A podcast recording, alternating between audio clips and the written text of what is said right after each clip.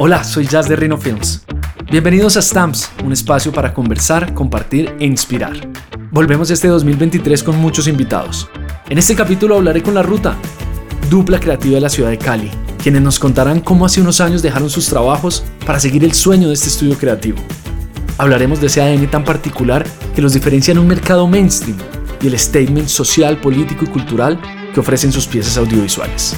Acompáñenme a hablar con este par de mentes creativas. Ellos son La Ruta y esto es Stamps. Bueno, bienvenidos a Stamps 2023. Para mí es un placer eh, saludarlos, que nos estén escuchando nuevamente.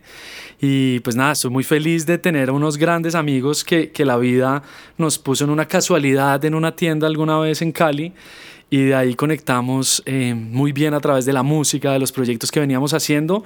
Y pues nada, para mí es un placer saludarlos y tenerlos acá en Stamps, chicos de la ruta. Juan e Iván, eh, ¿cómo están? ¡Eh, papi! papi, un placer para nosotros estar aquí, fiel seguidores de Stamps. Solo nos preguntábamos, ah, pana, eh, ¿por qué habla tan sexy Jazz? Jazz por ahí, no en persona, weón? es otra voz, se convierte uno en otro ser a través del podcast, ¿o qué? ¿No, no me parezco tanto? Sí. No, mentira, sí, sí, te pareces, papi. Sí te pareces. bueno, ¿cómo están chicos? ¿Cómo empieza el año?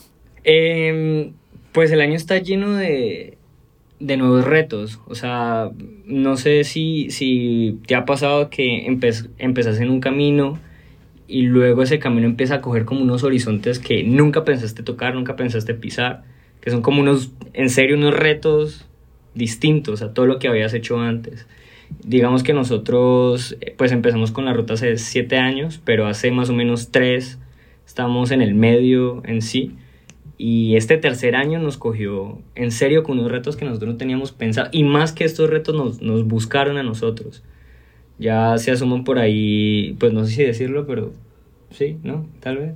Sí, sí, se asuman. ¿Sabes qué puede pasar? ¿Sabes que esto no va a salir hoy? Entonces, mientras sale, puede que se descuadre la gente. Entonces, es un aproximado a lo que se venga, ¿no? Pueden, pueden ser fechas un poco más aleatorias, más generales. Que, que, que, algo como hoy mañana o por la otra semana. Es más bien que en el año nos vamos a estar moviendo con, con formatos que no habíamos tocado antes, como documentales, por ejemplo. Ah, series, series documentales son cosas que nosotros nunca habíamos hecho, que sí queríamos, pero que llegaron a nosotros, que fue como, hey chicos, ¿qué tal si se ponen en estas? A eso me refiero como con eso. me encantaría, no, me encantaría ver un formato documental de ustedes, eh, aunque creo que, creo, pues hay, una, había una cercanía, ahorita vamos a hablar de formatos y de cómo ustedes exploran, apropian cosas eh, dentro de la ruta, pero nos venías diciendo que ustedes ya llevan siete años, ¿no? Siete años donde se conocieron ustedes dos, o sea, la ruta, hay dos cabezas, digamos, creativas, eh, pero ya la ruta es todo un parche, ¿no? Esto es un estudio creativo, eh, pero cuéntenme un poco esos inicios, cómo, cómo fue la vuelta, eh, cómo fue hace siete años, de dónde venía cada uno y cómo coincidieron o qué. Bueno, hace siete años no hacíamos esta vuelta, pues, no, está, estamos en otros, literal, estamos en otro mundo. Eh, Iván estaba trabajando en una fábrica de, de que hacía como, como, como muebles, pues hacían como asientos. Eh, trabajaban con, sí, como metales, ¿no? sí, estructuras de acero. Estructuras de acero, ¿no? Como para empresas, pues. Y eh, yo andaba de pixero. estaba trabajando en una pizzería, marica, mientras estábamos pues estudiando simultáneo, ¿no? Mientras estábamos saliendo pues, salimos de colegio y empezamos a estudiar pues en la, en la universidad y simultáneo hacíamos esto, ¿no? Casi que ya a finales de, de, del, o incluso no, en la mitad, más bien de, ambos de la carrera, eh, nos conocimos porque eh, Iván estudiaba con, con mi ex de esa época y pues marica, a mí me emocionaba mucho todo ese universo audiovisual, yo estudiaba gráfico y me emocionaba y cada vez que ellos tenían que hacer trabajos, Iván estudió audio y video, ¿no?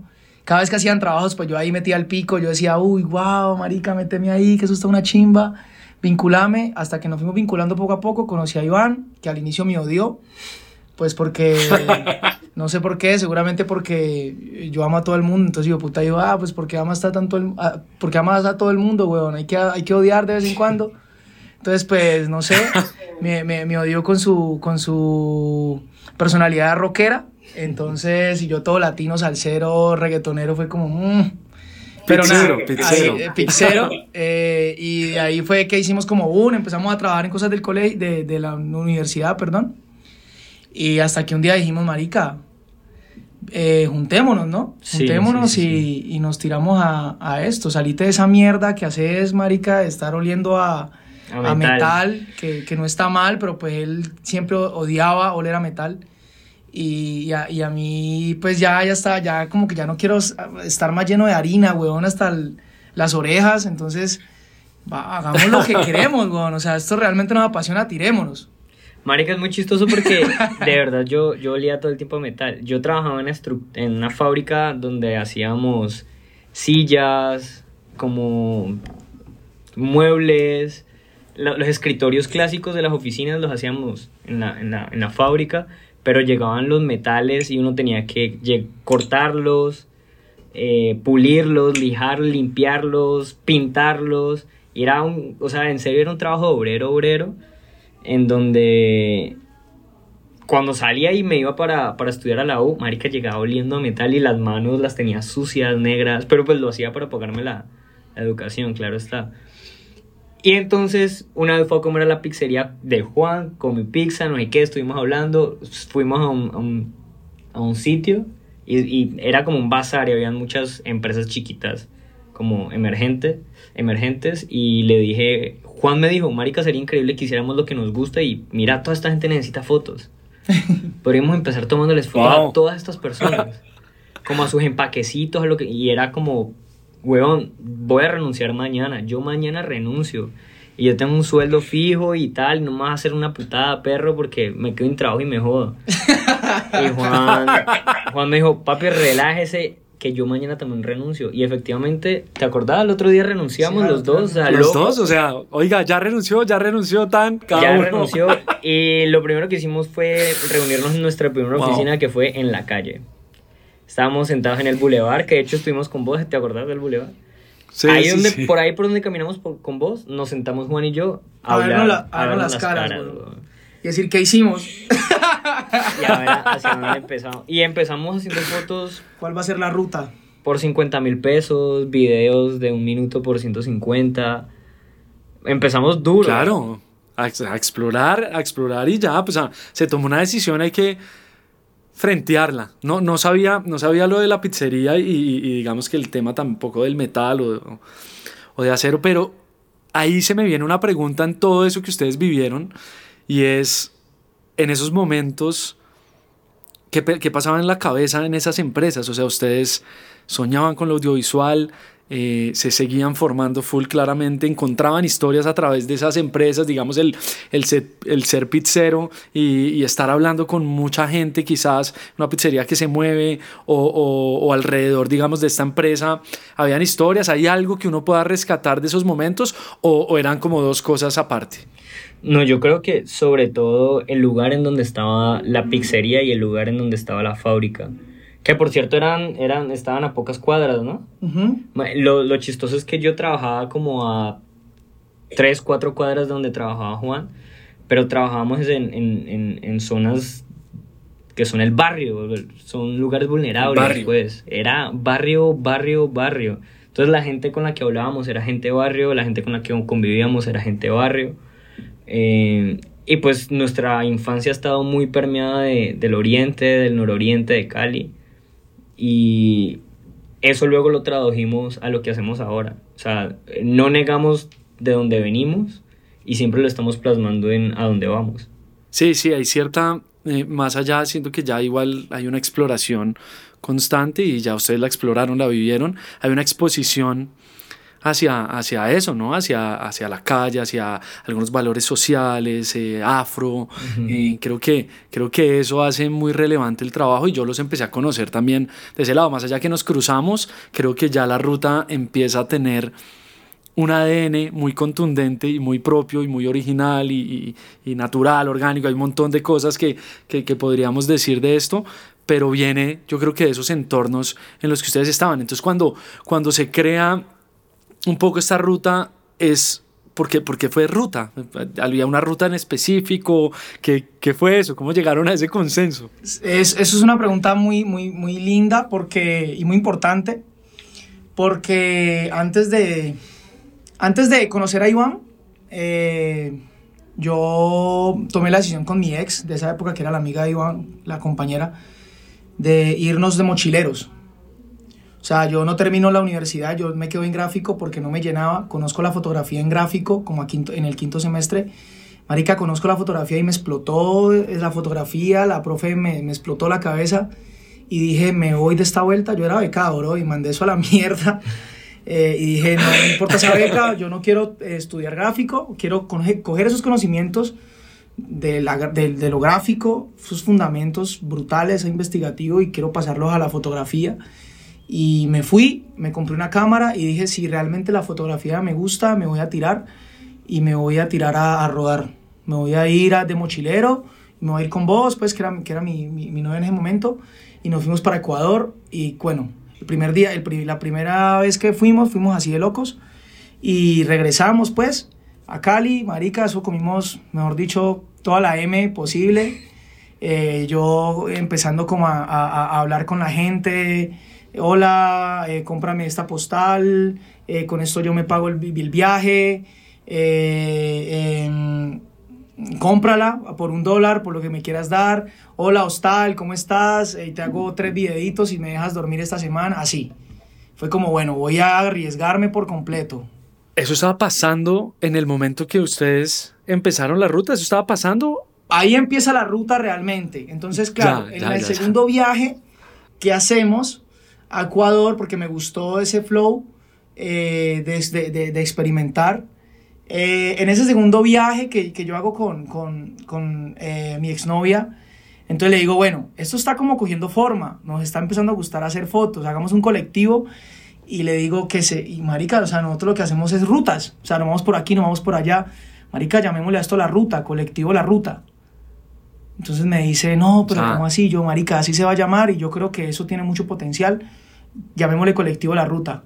Hicimos dos viajes más eh, y en el tercero ya teníamos clientes en Ecuador. O sea, todo empieza, todo empieza en Ecuador en un viaje, como todo de, empieza de, a mochilear, ir a explorar. Ir a explorar y con eso vivíamos, bro, y nos tocó dormir en las plazas, nos tocó a veces, o sea, nos tocó, a mí nos cogió un 31 de diciembre sin nada, sin plata y, y, y, y en Ecuador, en, en, en, Perú, y dijimos, bueno, sí, o sea, el primero de enero vamos a empezar con plata y esta cámara y esto nos va a dar, porque la ruta nos trajo hasta aquí, esta ruta que trazamos, y con esta misma ruta nos vamos a regresar a Colombia, así sea dedo.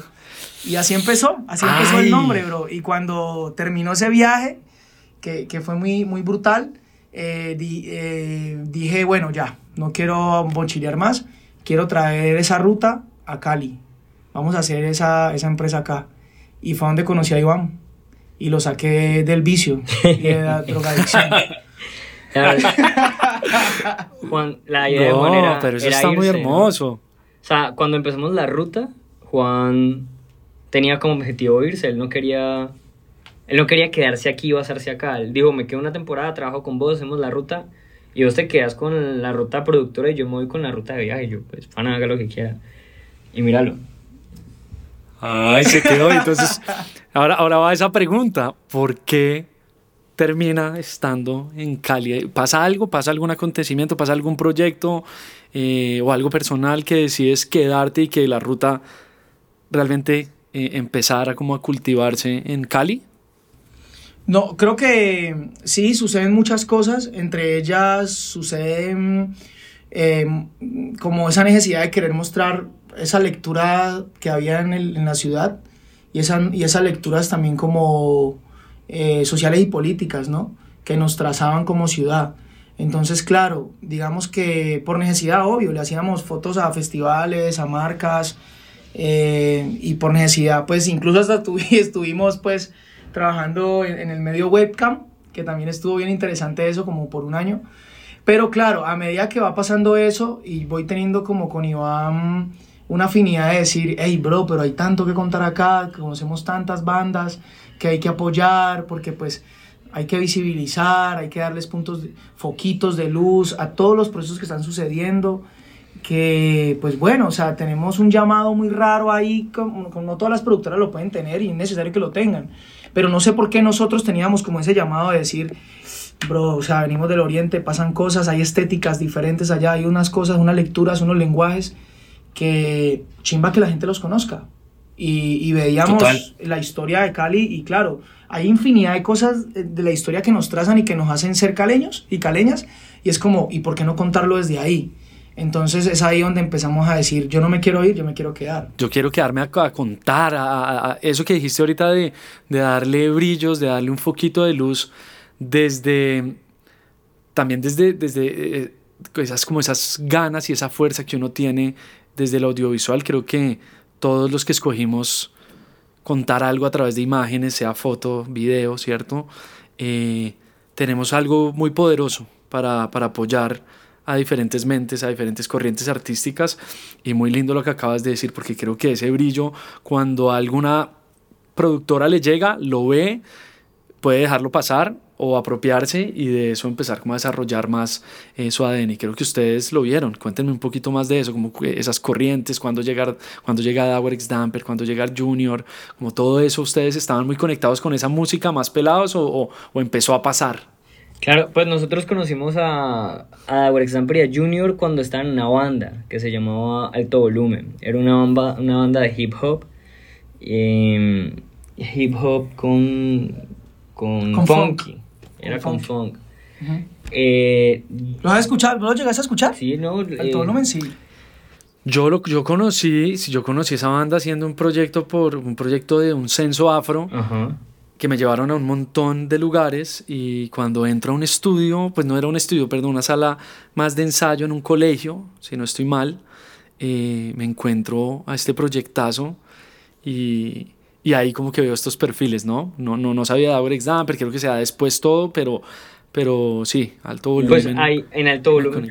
Cuando los conociste ahí no, no estaban en, en, o sea, no se pensaban como Aurex Damper y Junior aparte, sino que siempre se pensaban como este grupo. Y lo, Juan los conoció en una cosa que se llama el Sancocho Fest, que es un festival que hacen en Tuluá.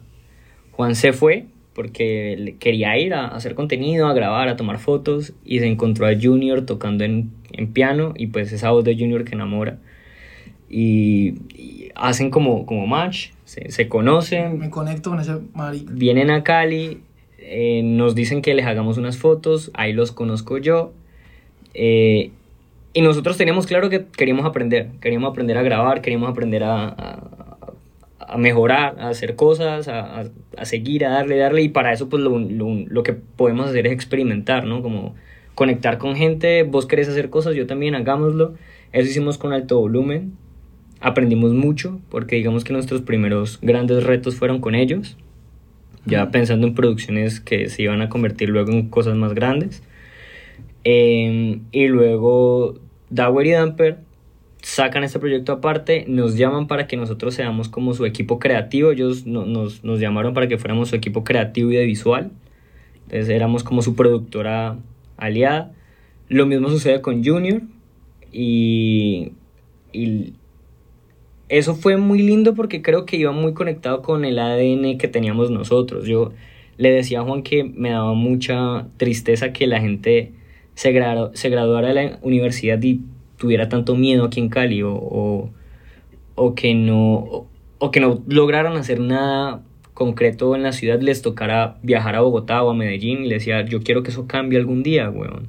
Yo quiero que aquí la gente pueda estar tranquila y tenga camello tranquilos y lo mismo pasaba con los músicos en última, o sea, los músicos, había, había un sonar, por un resonar entre los músicos que decían, en Cali no pasa nada, nos tenemos que ir para que sucedan las cosas, aquí en Cali definitivamente no, yo me voy a ir a vivir a Bogotá o a Medellín, es que nosotros somos muy tercos, se lo escuché incluso a todo volumen. Y cuando empezamos a camellar de esta forma, constante, fuerte, disciplinada también en últimas, se empezaron a ver los resultados tanto para los chicos como para nosotros. Y en equipo, en equipo, ¿no? Muy clave como empezar a conformarse. O sea, cada uno porque pasa, en, y, yo he visto en, proyectos hermosos en donde al final les toca hacer de todo, como que también apropiarse de la parte visual, pero también ser los mismos managers.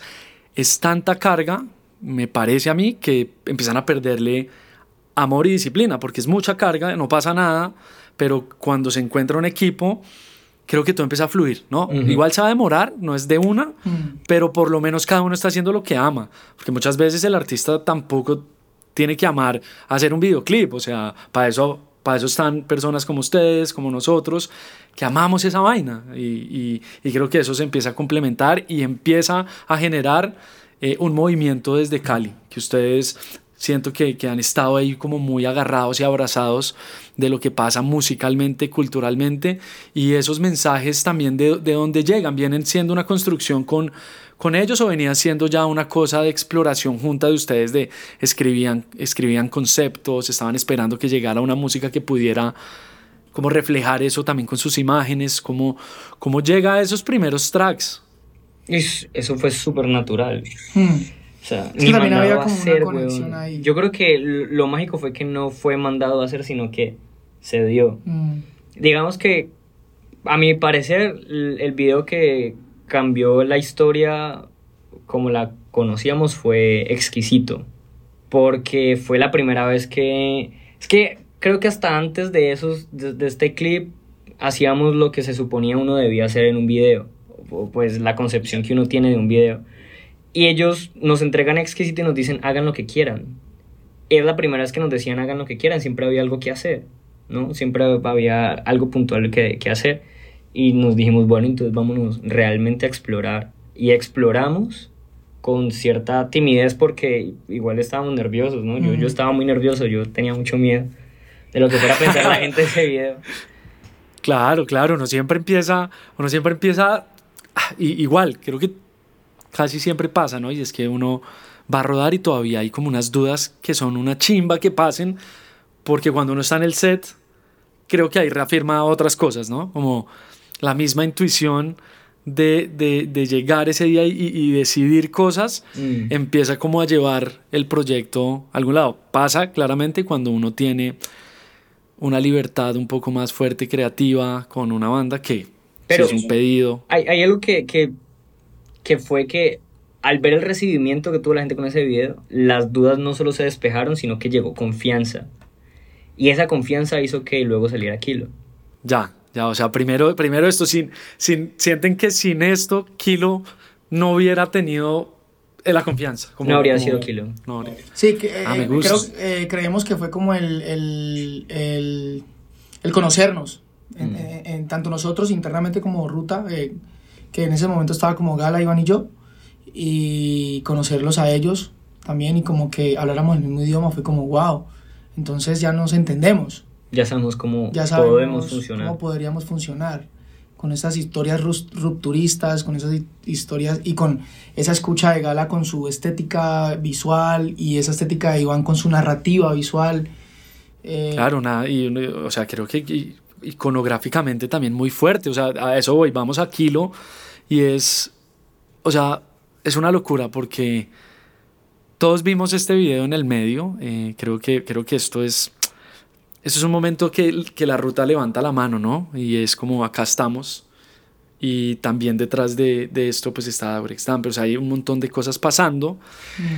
Y es la primera vez que yo siento en Colombia, en lo que yo venía eh, consumiendo visualmente, que me rompió un poquito, como, como que me, me, movió cosas que no había visto, que después las fui entendiendo claramente porque no puedo entender 100% de lo que quiere contar y de lo que ustedes han vivido y de esa apropiación, no me puedo, de ninguna manera me puedo apropiar de cosas que no, que no he vivido, pero sí, es muy lindo aprender y querer absorber más y, y preguntarme otras cosas, ¿no? Desde, desde esa posición mía quizás de hombre blanco privilegiado, que, que chimba haber visto esa pieza, porque, porque ahí generó preguntas y, y generó tanto que para mí fue como conectarme con ustedes también de otra manera y decir, eh, respeto un montón el trabajo, respeto un montón la posición, que chimba encontrar una cabeza desde una colectividad. eh, y, y pues nada, eh, les quería decir eso aquí como un paréntesis. Wow.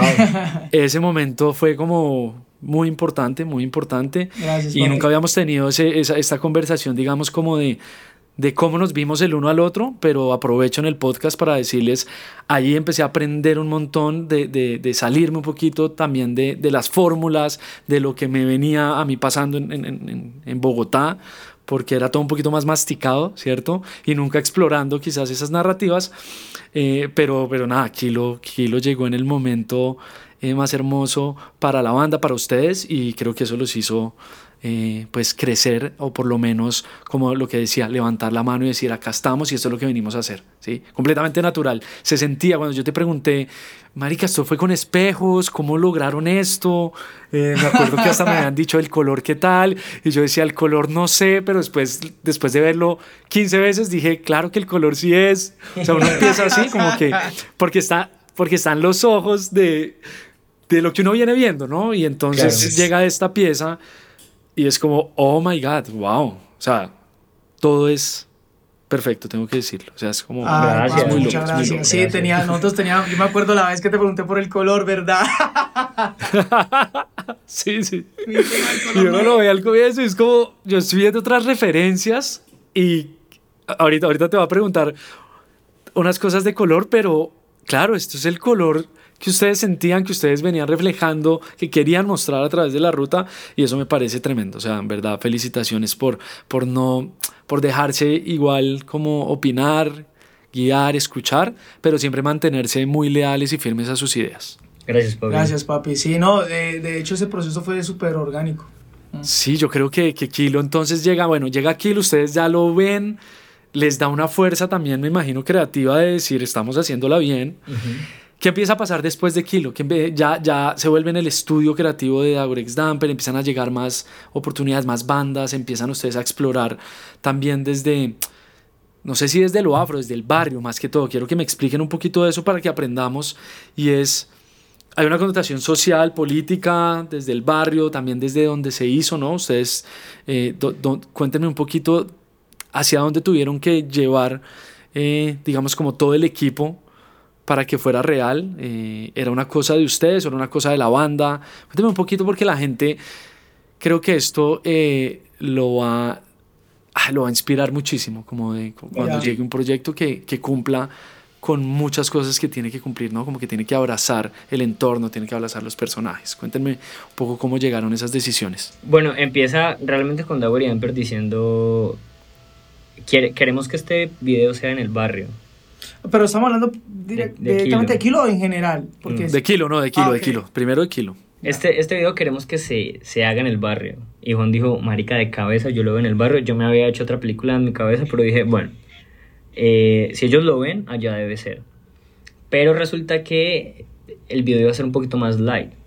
Super light. Super light. lo estábamos apenas organizando, todavía no teníamos nada concreto. De, empezando pues con el, el desglose, cuando ocurre algo muy importante y es que nos contactamos con una líder de la cuadra, que es una señora, que nos estaba haciendo el favor de hablar con la cuadra para que supiera que íbamos a ir con equipos, que nos dejaran poner las cosas en las casas, que nos dejaran grabar con tranquilidad, que no se fueran a meter con nosotros.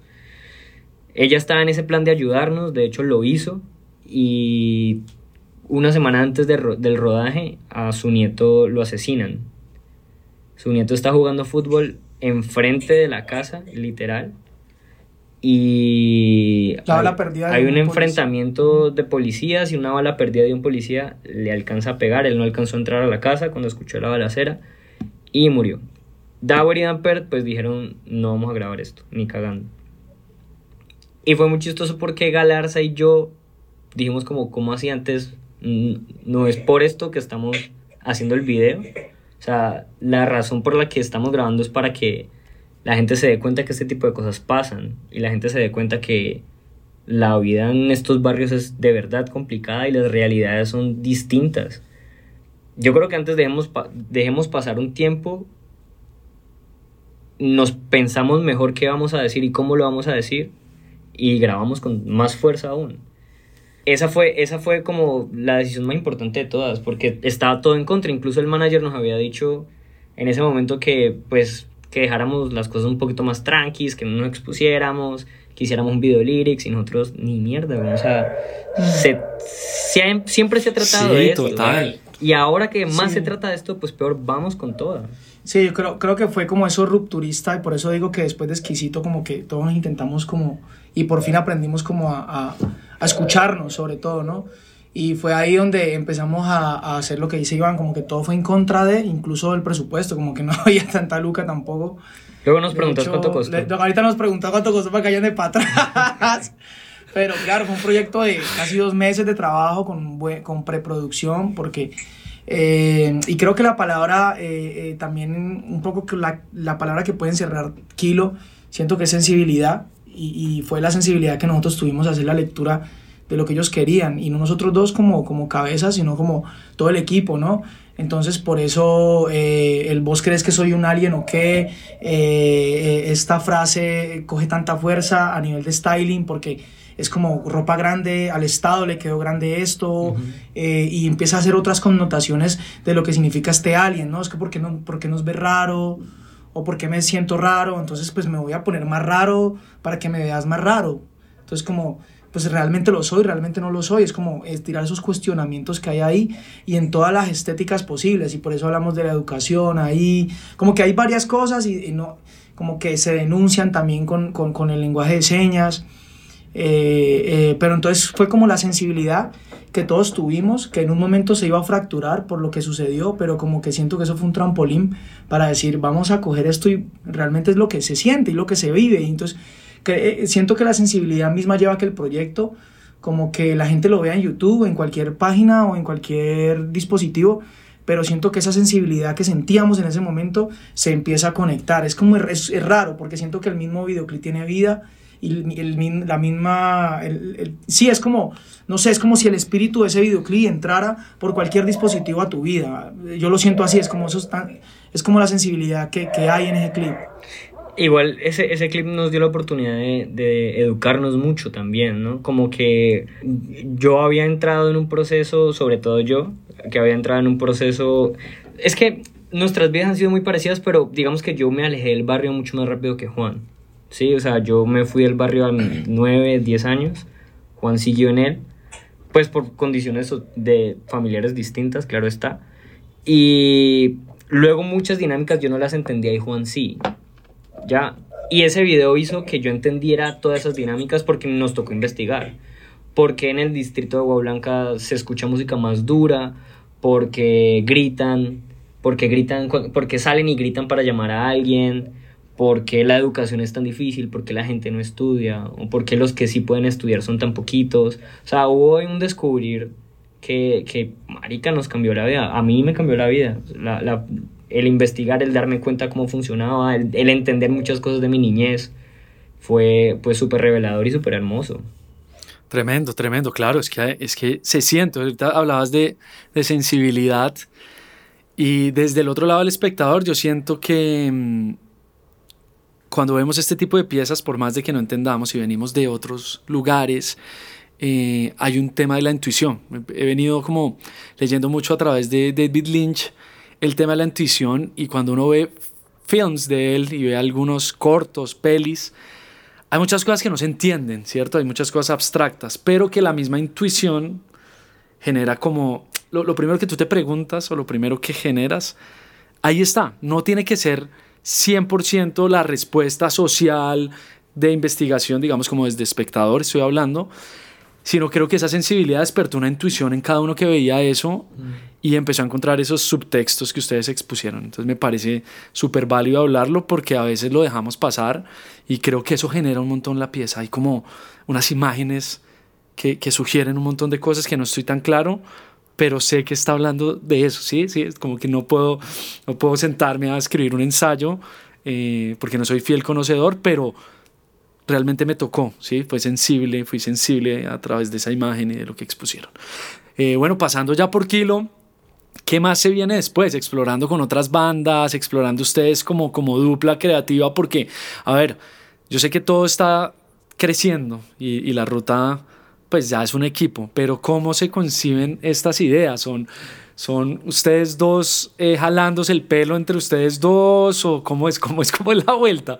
Eh, porque, porque sí me parece súper interesante en, en, las duplas cómo hay ese balance y, y, lo veo a través de los audiovisuales y funciona muy bien. Por ahí la otra vez vi que tú hiciste foto en algo y dirigió eh, Juan. Mm. ¿Cómo, ¿Cómo les va cuando se quitan como esos papeles que igual ya lo vienen haciendo muy bien desde el otro lado? Pero ¿cómo es el tema de la dupla? Oye, es muy sencillo. Nosotros en, detrás de la oficina tenemos un cuadrilátero. Y está permitido todo. El que menos sangre pierda, gana. Y ese lidera la parte que... No, mentiras, no, es, es... De hecho, no solo somos nosotros, puede ser cualquiera. Yo creo que lo, lo mágico que, que, que, ha sido trabajar como, como un estudio es que incluso Alejandro puede hacer una estupidez que a la final y no sea tan estupidez. Y de ahí pueda surgir algo increíble. Lo que sí hacemos claramente es liderar porque pues de nada te, nada, nada nos ganamos con tener un saco enorme lleno de grandiosas ideas si no las sabemos ligar y si no las sabemos compactar o como dice Juan, apretar para que queden en un en, algo. Total, total, direccionarlas, direccionarlas hacia, hacia un fin único que es una pieza. La parte creativa es, es hermosa porque nos sentamos a, a charlar, a hablar, a hablar, a hablar eh, y como que nos damos las libertades de que cada quien lo haga como lo quiera hacer. Em, por supuesto hay unos videos donde hay más participación de todos, otros donde menos, pues depende de, las cualidades de cada video. Pero también hemos sido muy sensibles con eso, como entender qué, qué puede hacer qué en qué momento. Y yo le digo a, a veces a Juan Papi no se me ocurre nada, él no te preocupes, ya se te surge o a mí ya se me surgió algo. Y más bien es luego cómo lo vamos trabajando alrededor del tiempo. Sí, igual, tremendo. igual es lindo porque también influye un poco como nuestras personalidades. Siento que Iván, pues, eh, para los que nadie saben, igual aquí los... Iván, ese marica tiene como déficit de atención o no sé qué hijo de putas. Pero claro, ese marica se entretiene mucho, pues. Eh, y, y como que no, no, logra como concentrarse en una cosa en sí. Eh, pero pues eso no le quita la genialidad que tiene, pues como que su... su Yo quiero decir una cosa, es que a mí, en mi defensa, las mejores ideas que he tenido las he tenido borracho. es verdad.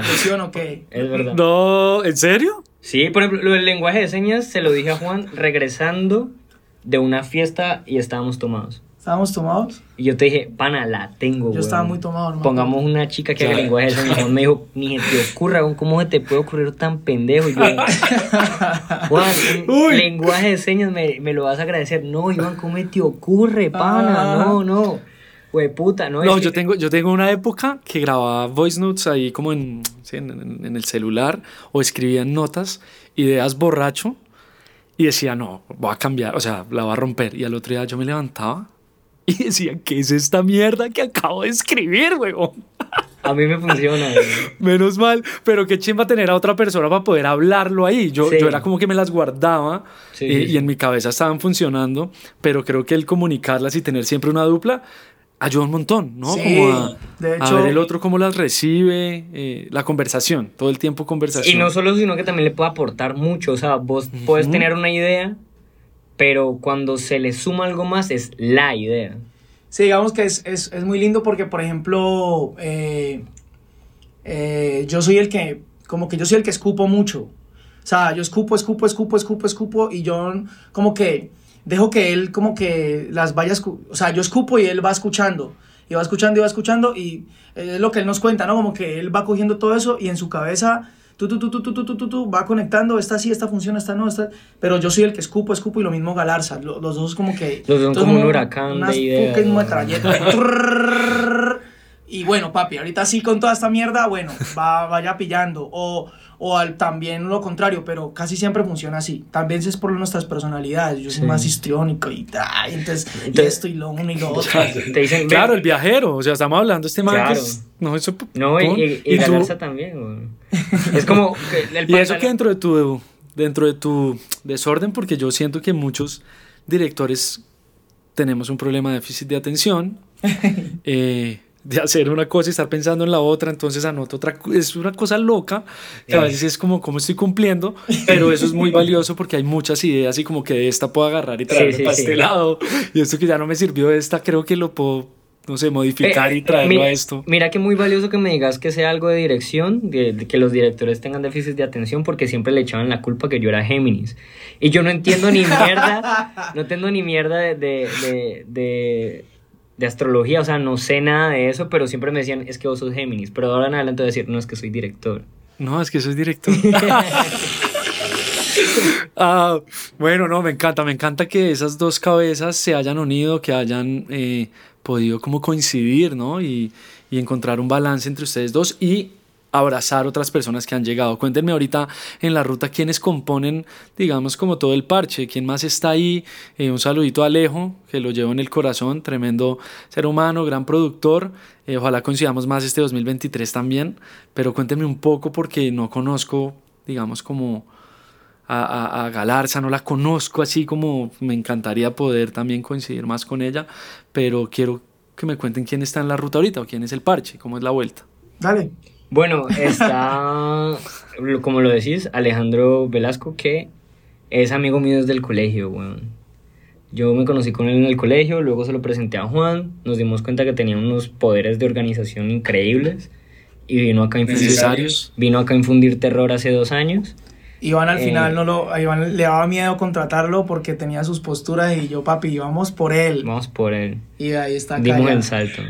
Luego tenemos a Estefanía Galarza, que es nuestra creativa, directora de arte y directora de styling.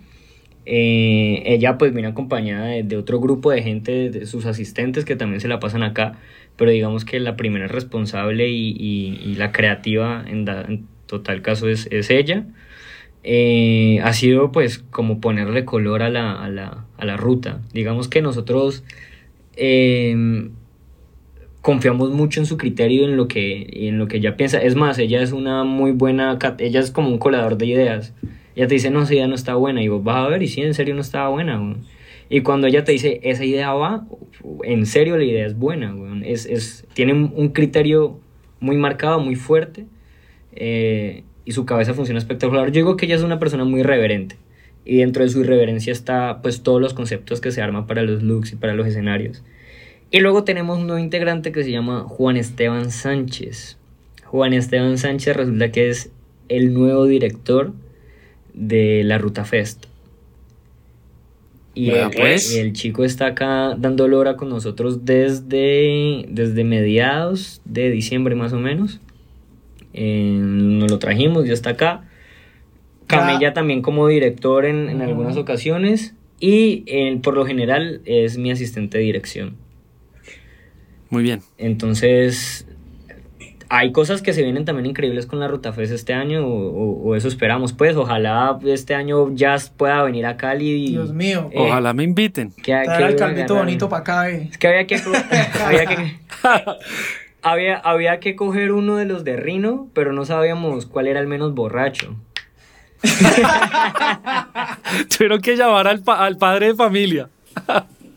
No, al responsable. Es más responsable, pero luego nos dimos cuenta que era igual. No, mentiras, no. eh, la, la presencia de un ejecutivo, pues, súper importante en la Ruta Fest. Total, total. Siento que eso lo- a veces lo, lo- lo- lo dejamos pasar y una, una empresa se empieza a estructurar muy bien y, y deja fluir esta creatividad y esta dupla o, o equipo creativo si hay una persona solo enfocada en números, en administración, en otras cosas que permiten que uno libere pesos y que se enfoque en otras cosas, ¿no? Sin descuidar, obviamente, eh, la empresa o los sueños de uno, pero, pero sí es clave. Uf, Sí, sí. mu- muchas personas creen que, que quizás, no sé, si ustedes se ponen a pensar, ustedes dos solitos y, y de pronto como celosos para que alguien entre, pues no va a pasar nada. Ujú. Muy chimba, muy creativos, muy hermoso, pero siento que ese, eh, quizás a veces es mucho también el ego de que entren en, en- en las ideas de uno, en ejecutarlas, pero desde el lado de ustedes he visto como una responsabilidad por crecer y también por dejar que, que,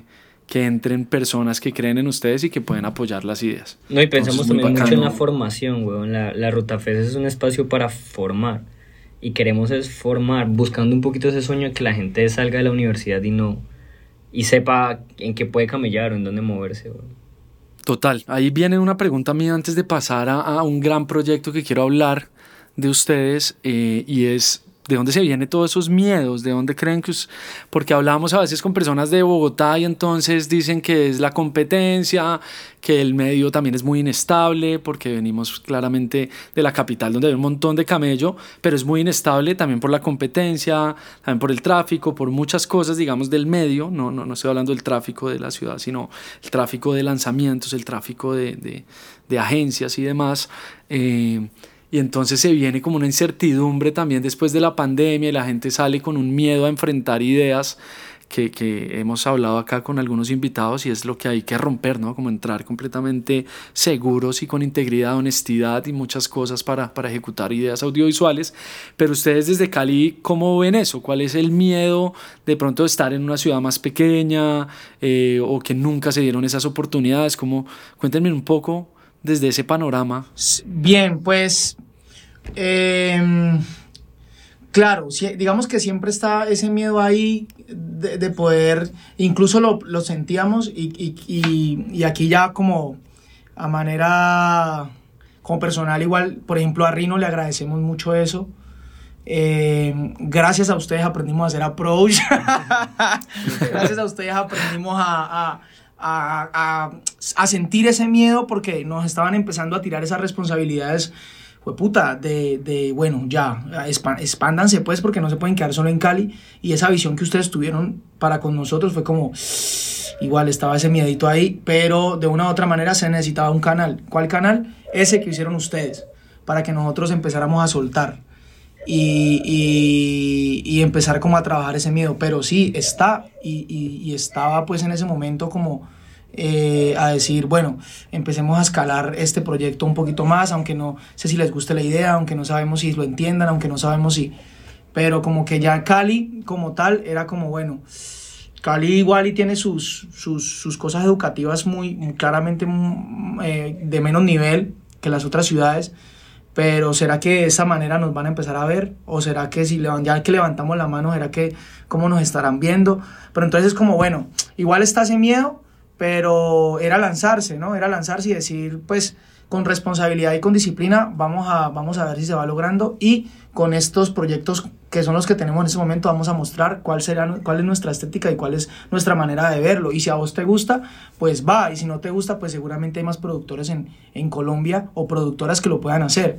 Pero como que era la fidelidad un poco de nosotros lo que nos hacía pelear contra ese miedo un poco, ¿no? Como a decir, bueno, vamos a, al, al, ring. Claro, claro. Piloteamos desde ahí. Oh, y, y, yo creo que de alguna manera tenemos una, tenemos una anécdota y es, ustedes tuvieron un proyecto con nosotros de algún videoclip que no era tan ustedes. Sí. Y, y mi pregunta es, eso genera un montón de ansiedad, de, de, hasta como que la pasa uno mal a veces, ¿no? Uh -huh. eh, grabando cosas que no van de la mano, pero también es un aprendizaje grandísimo para saber uno realmente quién es, qué quiere contar, que el día de mañana no, como que no, no, no puede llegar a aceptar o, o, lo puede vender desde otro lado. Y quiero que me cuenten acá, yo siempre les pregunto a, a los invitados, ¿cuál es el proyecto que ustedes más hayan pasado mal, eh, que no les haya gustado? O sea, no me tienen que decir si quieren todo el nombre o lo que sea, pero, pero siempre me gusta exponer como, pucha, tuve mucho miedo en eso porque tenía que tomar esta decisión o porque realmente no vibró conmigo y después hablamos de un buen proyecto, pero me gustaría exponer qué proyecto de pronto los hizo eh, revolcarse Uy, eh, un poco. Ahí, tapate los oídos, no mentira. No. a, mí, a mí el primer proyecto que me dio miedo así como que, marica, fue Timo. Ya, claro. Fue Timo fue el primer proyecto grande que hacíamos, la primera vez que salíamos de, de, de, de, ciudad, de la ciudad, ciudad, pues de nuestra ciudad, y que íbamos a encontrarnos gente pues con otro, otro camino o, o más experiencia, pues, y cagado el susto, marica, como, como, hey, eh, señor, y yo como, ¿a quién le decís señor, weón? Es que a vos, y yo, así, yo porque soy un señor, weón, no, es que vos, ¿qué tales? ¿Sí me entendés? Y es como, hey, ¿qué óptica uso? Y yo como que, ¿cómo así? ¿Qué tenés? y yo, marica, yo no sé qué ponerle. Y fue como, ah, papi, pero... No, bueno, óptica, listo. Y unos, y la corchada del, del, la corchada del filtro, ¿no? Es como, ¿y qué filtro? Eh, ¿Qué quieres? ¿Un promise? ¿Un medio? ¿Un cuarto? Con este glow ¿Sabes? Como, o estar. Y yo, marica, no sé, vos qué me recomendás. Hermoso, hermosa experiencia, ¿no? Como salirse a ver qué es lo que hay. Claro, marica, pero mira que fue un miedo claramente porque, vuelvo a lo mismo de la, de la educación, yo, o sea, yo no... Y, y es, y, y, era lo que yo le decía a Iván, y este, por ejemplo, este año fue puta, no va a suceder y voy a estudiar todo este tecnicismo porque no crecí con ese tecnicismo. Entonces quizá nuestra manera de percibirla era más de lo sensorial, de la sensibilidad, de lo que queríamos, pero estaba aquí en la cabeza. Y yo no sabía cómo sacarlo de manera técnica y decir, ah, es que quiero este promis, quiero este lente, porque es que acá y este filtro, y ¿sabes? Entonces fue ese miedo de decir y no saberme comunicar con todos esos tecnicismos que estaba pidiendo el proyecto porque eran otros lenguajes, era otro nivel. Entonces sí me sentí, hijo puta, muy cagado ese día y dije, no, ni más, voy a empezar a estudiar porque no me puedo quedar atrás. Mira que igual. Pero me gusta esa separación, igual me gusta esa separación del, lo, del concepto como tal y de una buena historia, un buen guion, eh, que al final ustedes lo tienen. Si no están los tecnicismos, obviamente le pueden aportar un montón de cosas y, ese es el nivel en el que están creciendo. Pero, pero miren que muchas veces, varios, y, me puedo yo incluir ahí, por ir de parte de lo estético, ¿cierto? Por entregar algo estéticamente bien, por el tema, digamos, de clientes o, de la industria en la que a veces nos involucramos, eh, se pierde un poco el concepto, se pierde un poco lo que hay que decir. Mm. Entonces es muy valioso que ustedes hayan crecido desde el qué decir y desde el texto como tal y no solo desde, desde una entrega perfecta. Entonces creo que ese balance eh, es muy importante como para, para las personas que nos están oyendo y los que están apasionados por esto, que aman 100% el audiovisual, contar historias. Eh, siempre, siempre conéctense también mucho con las ideas, con el concepto, con esto que, que la parte técnica viene si tienes buen gusto, si entiendes la, la, vuelta, ¿cierto? Creo que ahí se puede alimentar y, y, y, yo personalmente siento que necesitamos mejores historias y mejores conceptos para retratar, ¿cierto? ¡Oh! ¿Qué me ibas a decir, Iván, que te, que te, que te, Igual cagado que el susto, te interrumpí? No, que decías que, que, había sido un proyecto que no era para nosotros, eh, pero mira que el tiempo nos ha enseñado cómo hacer o cómo darle la vuelta o cómo de verdad vernos en proyectos que uno pensaría que no. Pero, pero sí, y es, y es más como... Ha llegado desde la experiencia, ¿no? Ha llegado desde estrellarse varias veces, ha llegado desde el, desde el intentar de distintas maneras hasta que lo encontramos. Por ejemplo, nos pasó con con este proyecto que hicimos eh, en México, esta serie, donde pues teníamos que hacernos musicales y eso podía tener pinta de todo menos que pudiera lograr verse como nosotros queremos vernos. Pero yo no sé si fue magia o, o super hiper comunicación o no, no, sé qué puta mierda haya sido, pero lo logramos, weón, y eso, y eso fue, tal vez ha sido el proyecto más enorme en el que hemos estado y como que no, no, sentimos este susto del que habla Juan, eh, tampoco nos desdibujamos como nos ha sucedido antes, sino que todo lo contrario, lo, nos plasmamos perfectamente, mm. nos entendimos increíble con el equipo, eh, nada fue un impedimento y, y, y, es muy loco pensar que desde Cali hayamos salido a hacer un, un proyecto como ese. Que, que, que con todas las piedras en el camino pues lo logramos hacer y lo logramos hacer bien. Sí. Tremendo, tremendo aprendizaje, tremenda experiencia y creo que eso es, un, un, es una herramienta de inspiración muy fuerte eh, para el mercado colombiano, el mercado joven, sí. que muchas veces como que salen muchos pelados a crear empresa o a crear, a, a, a planificar sueños y por miedos y como por también un montón de ideas que uno tiene en la cabeza no pasan, pero creo que cada paso que uno da, si es, si es de, de, de a pasitos, hay que disfrutarlo, hay que estrellarse, como dices, y abrazar esos estrellones para que podamos seguir creciendo. Bueno, ya para ir cerrando, quiero hablar de, de Donde Machi, ¿no? Eh, quiero hablar de ese álbum completo, quiero hablar de, de esa obra que ustedes crean a través de un álbum, eh, que al final uno también lo puede ver, pues sí, es como, como, como una obra muy teatral, ¿no? La cámara sencillamente es un, eh, es un plano no cambia ¿sí? eh, y exponemos unas ideas cotidianas, exponemos una problemática colombiana, pero quiero que, que, que, hablemos más allá y es cómo se coincide todo esto que son 36 minutos, 38, una cosa así, es como, es muy heavy. Hablábamos con Iván que me regañaba hace poco porque me, me, tuve que poner en la tarea de verlo bien, porque lo, en, en, YouTube yo como que tiraba uno, tiraba otro, pero si uno no lo ve completo, pues no vas a entender, ¿cierto? Y también estamos mal acostumbrados a que todo tiene que ser de consumo fácil, consumo rápido, corto. Eh, lo digo desde mi lado porque consumo y hago muchos comerciales de 20 segundos, piezas de 30 o videoclips cortos donde no permiten que me alargue un poco más, pero que eso va a ir cambiando también eh, mediante uno lo pues pueda exponer su, su visión, ¿no? Como, como autor. Eh, ¿Cómo empieza esto? Esto me imagino que viene muy conectado a, a las vivencias de Dower y de Damper de pelados y ustedes trasladan que una charla con ellos a lo visual, ¿cómo es, cómo es ese proceso?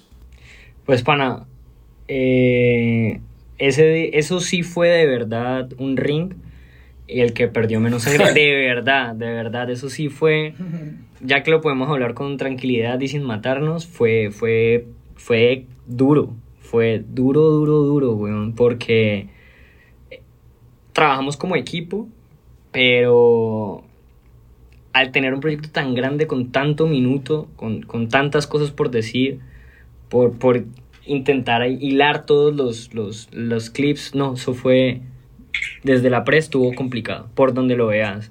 Tal vez ha sido el, reto más grande que hemos tenido, no es la producción más grande que hemos tenido, pero en definitiva el reto más grande que hemos tenido, sí. Eh, hay una construcción en colectivo enorme. Lo que vos decís, estaban las vivencias de Agur y Damper, de niños. Eh, ellos, cuando su mamá se iba a trabajar, ellos se iban a la casa de una señora que era como una casa que siempre tenía las puertas abiertas y entraba todo el mundo ahí. Em, la casa era de Machi y Machi recibía a todo el mundo. Todo el mundo iba a la casa de Machi a, relajarse, a hablar, a charlar, a, pasar el día, a escuchar música, a comer, a lo que sea.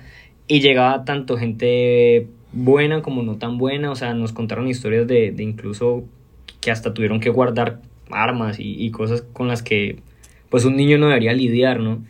Pero que en últimas son realidad. Sí, y si vos ves Machi está muy ligada a los niños. Todo el tiempo se habla ahí desde los niños en el subtexto. Em, todo el tiempo se hablan de drogas en el subtexto, todo el tiempo se hablan de, de discusiones, de, de pleitos, de violencia del espacio en sí.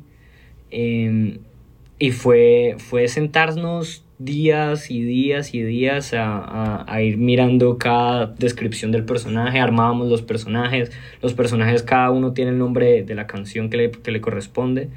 Y no siempre van ligados a la letra de la canción, pero sí que van ligados a al lugar donde esas canciones, bueno, el lugar que inspira a hacer esas canciones, que es el barrio, que es la calle. Dower y Amper siempre se inspiran en el barrio.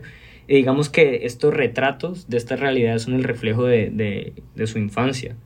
No estamos personificándolos nunca a ellos en ninguna parte, pero, pero sí que es un reflejo de, de, una realidad de cualquier persona del Oriente. O sea, parece ficción, pero son, son realidades. Es, es verdad. Sí, ahí es donde voy, como es un poco, es un poco documental, ¿no? También tiene un lenguaje, pues de, de estos son mayoría actores naturales, como, como, como es también el casting, era una de las cosas que ustedes querían apuntarle.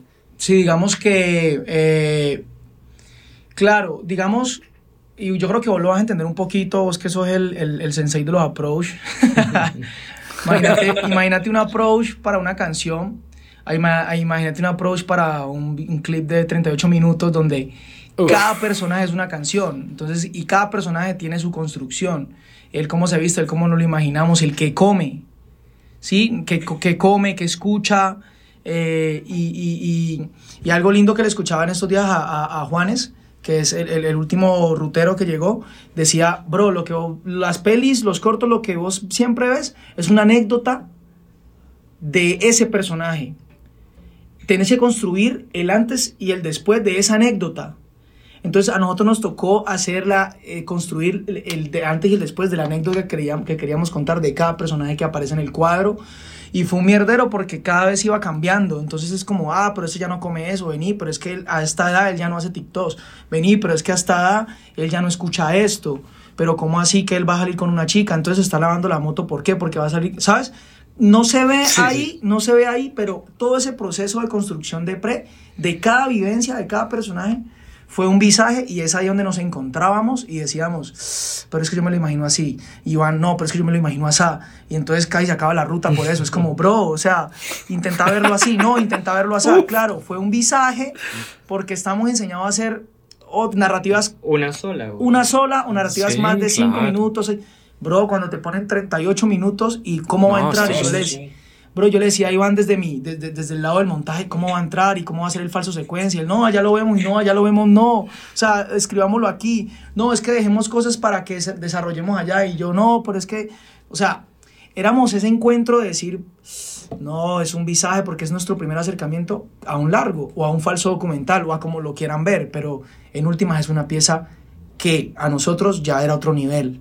Otro nivel, esto es otro nivel, o sea, y eso en el qué casting, reto. Y eso en el casting también. Y, en todo, en todo, y en todo, en todo, una sincronía de todo, que dure lo que es, como no te puedes pasar de acá.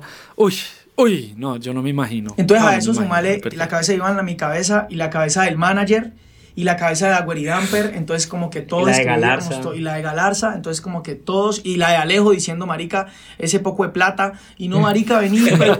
O sea, claro, era como, no, pero no era nuestro primer desafío, pues, como decir, marica. Sí, y, así, no. y así se logró, y lo mismo con el casting, fue como, mm, no, tenemos que ser súper precisos. Sobre todo, habían decisiones que, por ejemplo, una decisión que casi, casi no, uy, hijo de puta, yo luché para que me dieran que sí.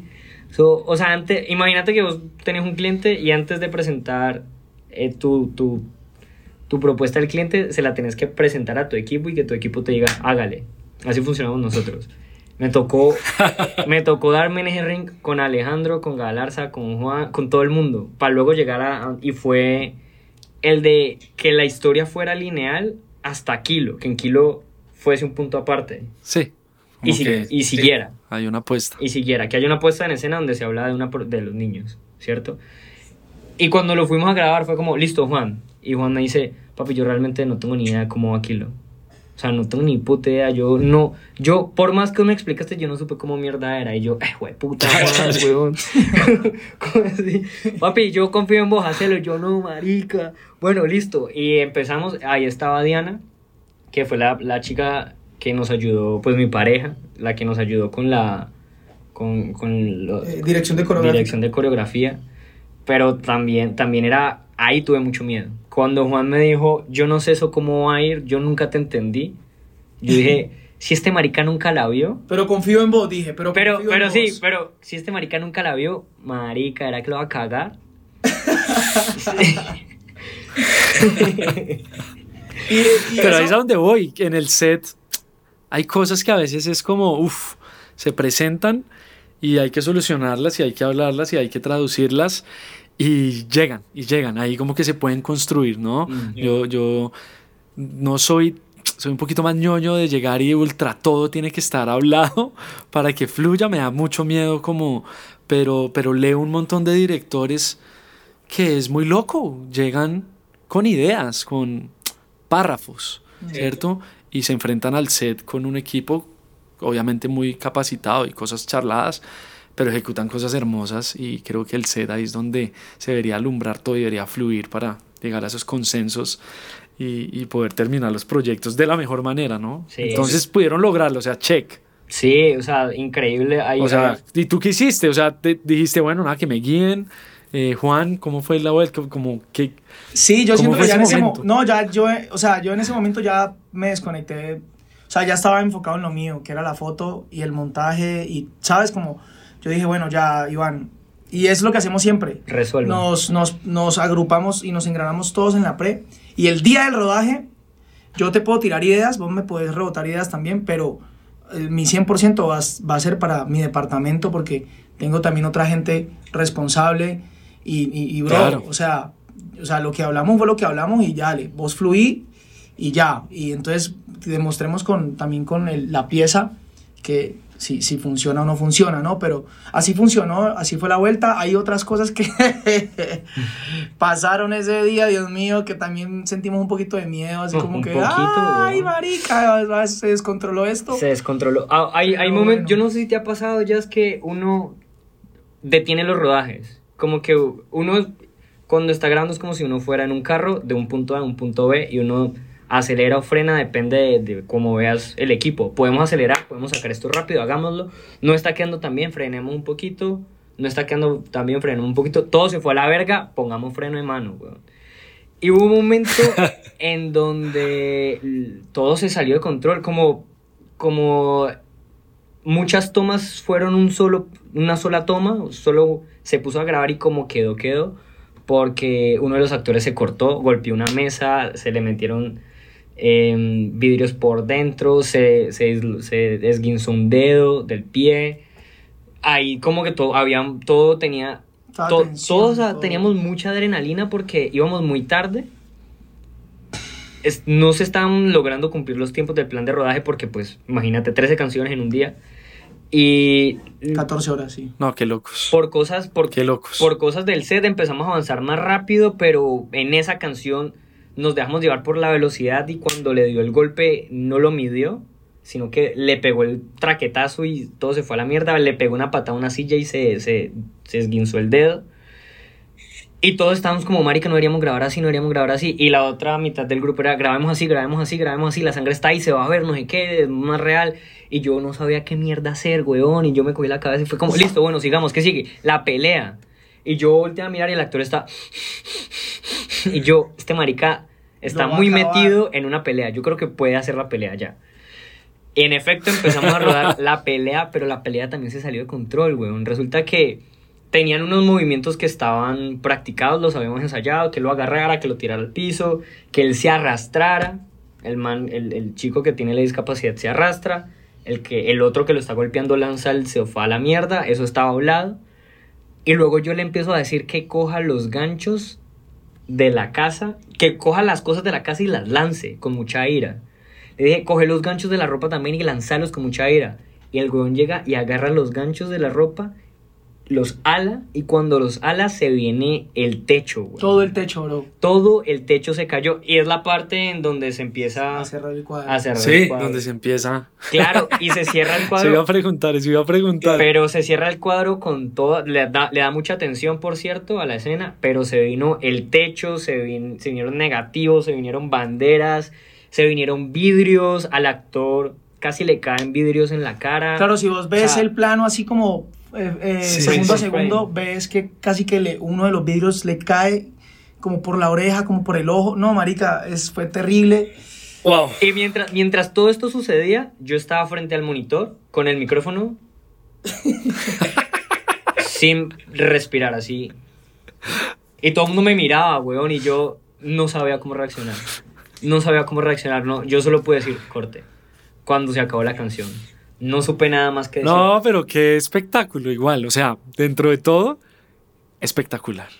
O sea, heavy, pero espectacular, o sea. Mucha, mucha tensión, weón. Mucha, tensión. Eh, yo, mucha tensión. Yo, yo dejé el micrófono y me fui. Yo me fui, salí de la casa, tomé aire, el sol estaba destajador. Te imagínate, pues estresado, salí a tomar aire y el sol en la cara. Ese sol de cara. la sensación térmica en esa casa no es por nada, pero eran como 38 grados centígrados, una, una barbaridad. Claro, pero y fue muy cagada porque real, así se siente la violencia en la casa, bro.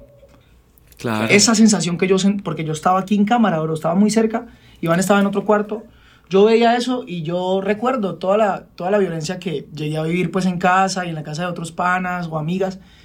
Y así se esa, esa misma sinergia, esa misma vibración que sentíamos ahí, yo recuerdo que la sentía en, así, como en las No, y se, sintió, y se sintió esa parte, o sea, es que la pelea, yo tengo ahí como un par de, de, de, planos o momentos favoritos realmente, no son planos porque es el mismo plano. El, es cuando están los niños comiendo pollo y hay un reflejo como muy logrado en la, en la ventana, ¿cierto? Me gusta la del pollo. Eh, que me parece que es espectacular eh, ese momento. Y es los niños comiendo pollo y vemos el reflejo que cuando ustedes abren, de hecho, que no sé si es en la tercera canción que abren eh, las cortinas, como que realmente descubrimos el set completo. eh, ese, ese momento me parece muy lindo porque viene también después como de un de, de, una sala de estar donde todos los niños están todos felices de oír unas historias ahí de pandilla, ¿cierto? Pues no sé si estoy mal, sí, sí, sí, sí, lo entendí. Lo que tuviste que entender, eh, Volvimos a la intuición, ¿no? Como, ¿qué está pasando acá? Pues esto, o sea, en el contexto donde yo sea que esté, eh, eso está pasando y qué loco que las historias de guerra o de conflicto a los niños de alguna manera los divierta o, o son cosas que tenían que escuchar recurrentes, ¿cierto? Sí. Eh, y que alimentan un poquito como esa visión de, de, de, de pronto patriarcal Em, por otro lado, me parecía muy loco el tema de la pelea porque no me lo esperé que fuera a meterse con el discapacitado. O sea, es que, o sea, vemos a este man emputado, pero cuando entra este otro y chao, en verdad se genera una tensión muy heavy y qué bien logrado, qué, qué bien logrado, chicos. O sea, hay unos momentos demasiado hermosos, demasiado incómodos también y me gusta estar incómodo, me gusta que me incomoden como empieza este viaje y este man cogiendo ropa interior y es como, oh my god, no sé si reírme, si ver, qué onda, ¿sí? Y yo tengo un humor heavy. Eh, entonces es como, uff, uff, me, me, me, generó muchas dudas y, y, me gusta eso, como, como, como generar dudas, eh, incomodarme. Eh, hay cosas también muy hermosas de, mm, de esa puesta en escena de romper la narrativa y es eso que decías, como que lo único que, que empieza a partir es desde kilos, como pum, hay otra cosa y está enfocado en, en, algo que tenemos que prestarle atención, que es esta niña, ¿no? que, que refleja mucho la, la educación y, y, otros valores. Eh, pero pues nada, creo que quedé muy enamorado con esa construcción. Mm, vuelvo y digo, es muy difícil para mí concentrarme en lo visual y en la música, porque llegaron momentos en los que mi cabeza no estaba procesando el que tiene subtítulos, está pasando algo, pero al mismo tiempo está cantando. Era mucha info, pero es un tema más de, es una pieza audiovisual diferente. Eh, a, una, a, una, segunda mirada voy a encontrar cosas nuevas. Eh, quizás lo que me queda ahí y, y, y hay que volver a verlo y es la plancha era la plancha que reflejaba que Machi ya no estaba y estaba puesta. Necesito que me expliquen un poco porque eso sí me perdí. Si el elemento de la plancha es un elemento que está hilando como, como prop de lo que hay del concepto o al final es como se quedó esa plancha quemando la ropa porque pasan un montón de mierdas alrededor. Eh, y, y, se quedó eso ahí, nadie le prestó cuidado a que se está quemando la ropa. Que, a ver, yo qué, qué, qué me inventé. no, pero sí, pues Machi está lleno, lleno de simbolismo, O sea, cuando ves esa cortina roja es claramente una, un, es una obra de teatro, es, es una es irse a una obra de teatro. Pero también es una cortina que divide. Y, ajá, y tenemos varios espacios ahí. Tener, por ejemplo, la corona, que, que termina siendo cuando, cuando Galarza nos presentó el, el, el look de En el Andén, que por cierto, la idea es que él desde, desde el inicio saliera con la corona, pero cuando lo veíamos en set, ¿te acuerdas? No, no funcionaba, un algo pasaba con esa corona y no iba, y es que no era el momento. Eh, cuando él iba siempre con la corona, pero no, no había flow, no, no. Cuando él saca a los niños, o sea, o intenta hacer lo que puede para que los niños no le presten tanta atención a la pelea, y va a la corona, como, como ese superhéroe este principito un este poco principito un poco. Venga, con el pollo distraemos este flow que está sucediendo. Entonces son como varios elementos que lo que, lo que intentamos hacer fuera que le dieran fuerza a, a cada emoción, a cada sentimiento, el sentimiento de, de estar en, en, en intimidad, entonces la cortina roja, o el sentimiento de querer ser un superhéroe y salvar a tus amiguitos, entonces está la corona. Y esa plancha fue un elemento que se quedó y se empezó a quemar. Y si vos ves, toda la estética eh, tiene, tiene colores y tintes de, de que se quemó. La ropa que, se, ponen, la ropa que se ponen los, los actores está quemada. Eh, hay, hay zonitas en el set, por ejemplo, el sofá está súper rasgado, y hay momentos, hay lugares que están quemados jugamos mucho con eso durante, durante todo el clip. Y es como la gente está llegando a límites. Esos son los límites, cuando ya te empezás a quemar, te, estás empezando a deshacer. Claro, y es un elemento de casa que pues todos los barrios latinoamericanos, no sé, bueno, sí, sí en fin, todos los barrios reconocen como un gran elemento de, que puede eh, evolucionar una prenda o evolucionar un material. O sea, lo puedes planchar o si te vas a la verga lo puedes quemar. Sí, entonces como que también puede evolucionar eh, lo, que, lo que en ello esté, conecte, o sea, se haga fricción. Entonces, ese elemento nos parecía muy la verga. Tremendo, tremendo, chicos. Narrativamente me parece sí, una pieza eh, de lujo de, de, de tenerla ahí y, y, recorrerla nuevamente. Creo que un ejercicio muy lindo para ustedes en unos años va a ser ver esas piezas, ¿no? Como sí. llenas de, de, simbolismo, de realmente algo que los conecta. Y, y, bueno, ya estamos llegando acá al final. Nos quedan muy pocos minutos. Y primero quiero agradecerles por este tiempo tan valioso, por, por hablar como amigos, inspirarnos, poder recorrer un poco ese trabajo. Son más eh, cervezas, cafés que, que, nos debemos para hablar de otros proyectos, ¿cierto? Que se venga eh, un, un, segundo Stamps hablando de, lo, de, de, cosas que hagamos este año. Ojalá eh, se nos den, estoy seguro que sí va a pasar lo que tenemos ahí como cocinando juntos uh -huh. en unos cortometrajes que vamos a, a, a experimentar diferentes narrativas desde la visión de diferentes directores y directoras. Más adelante les contaremos. Pero ya para cerrar, chicos, eh, quería como que le den un mensaje también a todos los pelados y, y, y quizás también a la ciudad de ustedes que los esté oyendo, eh, un poco como de, de mantenerse, mantener esa llama viva desde su honestidad, desde sus conceptos. Eh, ¿Cuál es eso que, que hace que la ruta siga creciendo, que ustedes dos no se maten, sino que sigan construyendo? Eh, Cuénteme un poco de eso ya para cerrar, que me parece muy lindo escucharlos desde esa visión. Pues es que ya es muy sentimental. ya es muy sentimental. No, papi, ¿querés empezar? no, pues yo creo que una cosa que me mantiene vivo en el medio y que de cierta forma ha, ha hecho que mi llamita no se apague es, es encontrar de verdad nuevos retos y, salirse de los estándares y salirse de, de, lo que debe ser incluso y pensar que el éxito es lo que vos realmente querás para vos. Porque a veces se nos mete en la cabeza que el éxito es solamente trabajar con ciertas personas o en ciertos proyectos o tener tanta cantidad de dinero o, o grabar con no sé quién. Y realmente ese no es el éxito, eso es un trabajo. El éxito está en vos y en tu camino y hacia dónde lo quieras llevar. Y creo que es chimba cuando camellas duro con disciplina y con amor para llegar a ese camino, para alcanzar esa meta. Y es más chimba aún cuando encontrás personas que querés, que están a tu alrededor, que tienen un camino muy parecido al tuyo y se suman y luego vas caminando juntos junto a un montón de gente maravillosa y creativa e inspiradora. Y, y que hace que lo malo no sea tan malo porque tenés un equipo que te, que te banca y lo bueno es más que bueno porque es extraordinario porque lo hicimos entre todos y, y compartirlo, weón. Yo creo que está en compartir, en, en, en visionarse y, y, en dejarse llevar también un poquito por, por la vida. A veces queremos que una cosa sea allá y otra cosa sea allá y esto tiene que ser así y la vida realmente hace lo que se le da la gana con vos y vos simplemente tenés que afrontar lo que, lo que se te venga encima.